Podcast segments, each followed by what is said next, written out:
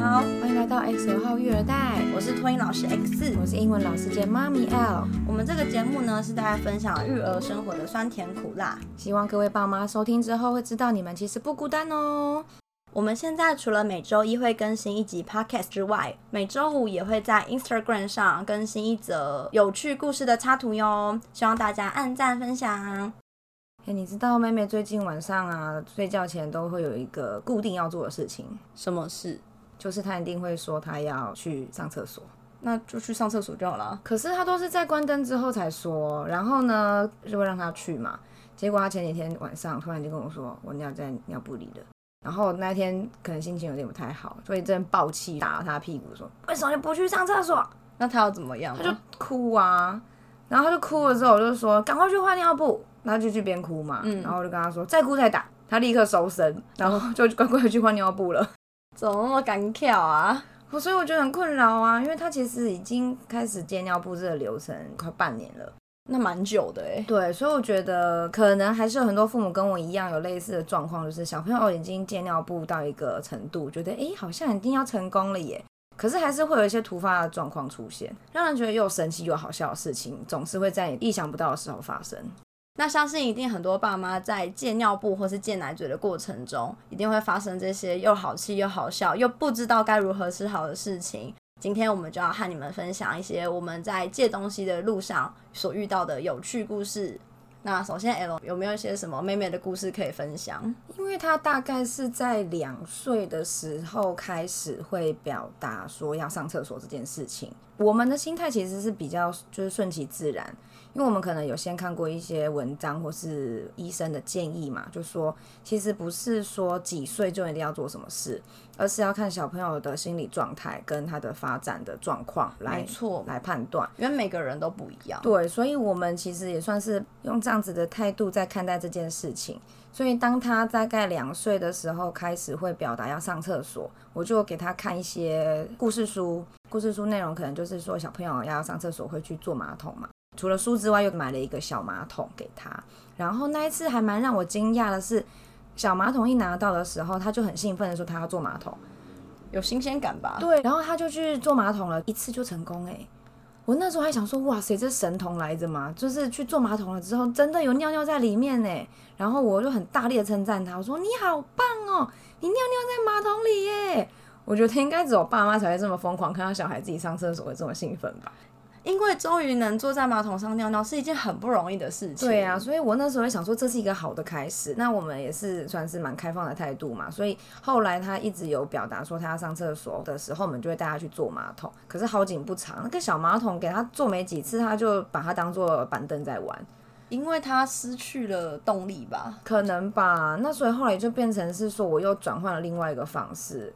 改买可以放在大马桶上面那种马桶座圈哦，马桶座圈，对对对对。然后一方面还有，因为我本来买那个小马桶啊，不知道可能材质的关系吧，它就变成坐垫的材质有点点发霉的情况，所以不晓得是材质的问题，还是是我的厕所环境的关系太潮。然后我也有看它的材质，好像是写 EVA。嗯，对，所以我不太确定问题出在哪里。总之，把它淘汰了之后，就用那个马桶坐圈，那一直到现在也是。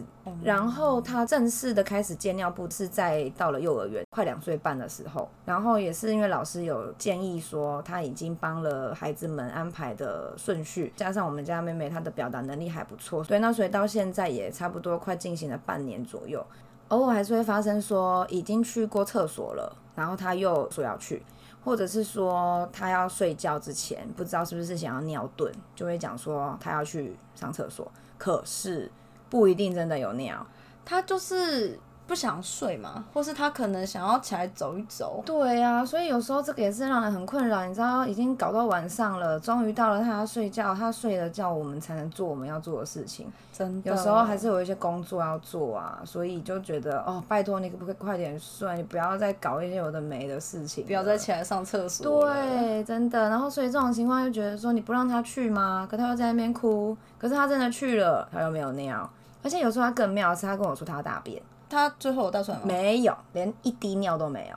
所以中间我也曾经怀疑说，他到底是不是搞不清楚尿尿跟大便，可是又觉得不对啊，他的表达能力其实一直来都算是不错的，他应该没有严重到说把大便跟尿尿这两件事情搞混。对，所以某些时候也是让人觉得蛮无奈的。我觉得这真的很难拿捏，因为像刚开始练习借尿布的小朋友，他可能真的会分不清楚他现在有的这个感觉是哪一个。嗯，他只知道他要上厕所，所以在这个过程中可能就会有误区。可是家长要有耐心的引导他们，如果他们尿出来了，你就会说：“哎，你看你尿尿了。”如果他们是大便的话，就是：“哎，你看你便便了。”像我之前教小朋友借尿布的时候，我都是会让他们还包着尿布，就先练习表达，说我尿尿了，我大便了。就是减少他搞不清楚，说他现在被换尿布是因为湿还是是因为臭臭。后来就是这样子的方法，有让小朋友比较快厘清说他是尿尿还是大便，因为他有理解了这两个东西的差别，对不对？对，因为小朋友能表达当然是最好，可是我也很常遇到说小朋友他讲了之后做的是另外一件事情哦，对，所以这真的是要很长的时间。因为我觉得有时候大人难免也会有类似的情况啊，就是你今天觉得肚子怪怪的，你想去上厕所，可是你在马桶上坐了半天，你也没上出东西来，对，小孩便秘的状况。小朋友他们在练习，他们还对于用力或是对于那个感觉拿捏不准，他们不知道怎么做。那我之前还有遇过一个小朋友，是他那天可能刚好不舒服，所以他比较没有主动讲说他要大便。结果他就搭在裤子上，水泄的那一种吗？没有到水泄，可是就是偏软哦。对，但是那个小朋友以前是比较痒扁扁的那一种，所以我才觉得他可能那天刚好肚子不舒服。我后来就是也帮他把尿布穿起来，那他刚好穿宽松的那种运动裤，然后又软软湿湿的，直接唰在地板上，我真的是很想崩溃，可是我不能对他崩溃，因为小朋友在借尿布的过程中。老师或是爸妈或主要照顾者们，你们一定要按耐住自己的脾气。那那时候我就是好好的哄他抱他，但是我没有发现说他其实脚或是袜子有沾到，所以就踩到我的裤子上。哇！我真的是洗了超级久。因为那天有去买乐透吗？没有哎，我忘记了。然后我又没有裤子可以换，我那时候就是心在淌血，然后就啊，好苦哦。你是当下就发现，还是你帮他清理完才发现的？我清理完才发现的。哦，对。然后之前还有遇过另外一个是，那个小朋友已经很会上厕所，但是他就是太会了，所以他开始在玩马桶坐圈，就是马桶坐圈那个盖子跟坐圈中间有个缝，他把手指头插进那个缝里。大拇哥就卡住，拔不出来了。哇，那这下怎么办才好？然后因为我一开始看着他是扶着大腿旁边那个位置的，我想说 OK，然后我就洗了个抹布，洗了一下手，再去看他，奇怪，你手怎么在后面？然后我就说，宝贝，你在做什么？他就哈，然后很紧张，好像有种做坏事被抓到的感觉。对，然后他又不说，他一开始没有讲，然后我就说，那你尿完了吗？他就还没。那我不想催他嘛，因为就是让小孩自然的释放释放，然后不要给他们压力，所以我在门口等他。然后我就再问他说你在做什么？他就啊，我的手好痛啊！这样，两只手都卡住吗？还是只有一只？呃，他是两只都放进去，但卡住是一只，因为他可能在我退出门口的时候，他就想要把手指头拔出来，因为他发现我在关心他了，就拔出了一只之后，另外一只拔不出来，他就哭了。然后我想说，我的妈，你坐在那，我又不能把你抱下来，因为他就是手是反手的被卡住，因为他也离不开马桶，因为就是所谓奥丢，我就只能努力的，就是小心的小小心的，然后压住他的皮肤，把大拇哥拿出来。可是是因为他自己在练习拔的过程中，他已经让自己破皮的。哦，对，所以就是有受伤，就有点痛，很痛，因为它就是关节处皮层就直接有裂痕。而且小朋友的皮肤其实真的是蛮嫩的耶，感觉随便一抓就可以破皮耶，然后会留痕迹的。所以我那时候就是很苦恼，怎么自己没有全程看着他上厕所？可是我觉得有时候也很难说，就像你刚刚讲，的一直盯着他，会让他有压力。对，就很难拿捏那个分寸。对啊，像。我最近上课也是有一个小班的小男生，也让我觉得有点困扰。因为班上通常做活动大概半个小时左右，老师就会换场嘛，比如说从室内到户外，户外回室内，所以就会让小朋友去上厕所。然后我开始上课大概十分钟吧，就有个小男生就一直说我要上厕所，然后我就会很纳闷，想说刚刚不是才去过吗？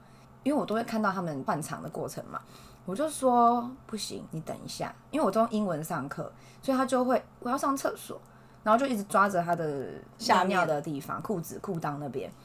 然后我就看着他们老师，老师就说奇怪，刚刚去过啦。那我就想说，那就再等，因为我通常也是会上课到大概二十分钟左右，就会让小朋友喝个水啊，上厕所。其实时间没有那么长。对，因为这样子状况已经连续好几天。然后就有遇过，就是我们下课之后，他们要准备吃午餐。那如果假设你是真的很想上厕所，你是不是应该就第一时间要冲去厕所？因为你很急。对啊，忍很久了。结果没有，这小孩去拿碗呢。他那我就开始纳闷，想说你刚刚不是跟我说要上厕所吗？他已经进到下一趴，他要吃饭，他已经忘记上厕所了。我不晓得啊。然后，但是也有真的是中间下课的时候，我们就去上厕所，因为有的小孩真的是很频尿，可能膀胱 比较小，所以他没有办法忍，或者是说他一有尿意，他就觉得要释放，他可能怕他真的尿出来。对，所以就自己一直呈现在观察的状态，我要让他去还是不去，也很困扰，不知道该怎么拿捏。然后我有在小朋友去上厕所的时候，我就特别走到旁边去看看他有没有尿尿，因为也有发生，就是老师说他去了，可是他根本没有尿。你会看到小朋友动作很快，去了小便斗没有停留多久就出来了，所以就会可理推断他应该是没有尿尿。他其实是跑个过程而已。对，然后就觉得说，那到底怎么办呢？是要让他去还是不去？我觉得这个难的点就是在于小朋友会觉得他该尿尿的那个时间。就算没尿出来，他后面只要提出这个要求，就一定会可以去尿尿。照理说是会让他们去啊。对，所以他可能就有一点习惯说，我现在不一定要尿啊，然后就会让我想到，到底是上课有多无聊，他一定要去上厕所。这就真的很难讲，因为有些小朋友坐不住，他可能就会以上厕所说他要离开座位，需要去透透气。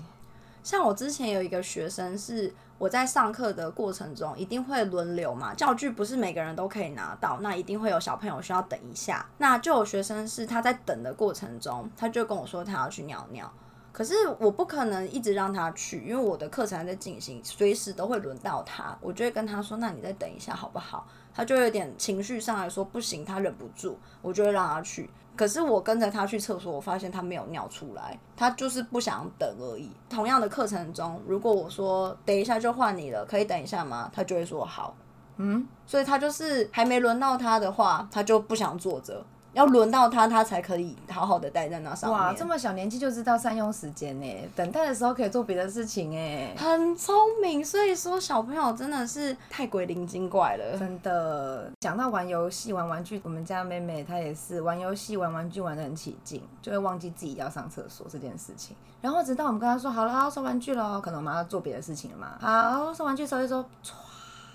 就湿了，就尿下去了，然后我们就啊，你尿下去了，赶快去马桶，赶快去，赶快去，已经来不及了。对，就是爸妈收拾善后的时候了。所以，当小朋友在专心做一件事情的时候，真的会忘记要尿尿，哎，真的会。然后他们会把他们的专注力全部放在要做的那件事上，尤其是玩的这件事。所以，一收玩具或是一结束一件活动，他的专注力解除。放松了，身体也就松了。还有老师也有分享，就是小朋友收玩具就会陆陆续续的说：“老师，我要上厕所。”所以就突然一窝蜂的小朋友都要上厕所。小朋友会这样哎，我都俗称抢厕所，抢厕所。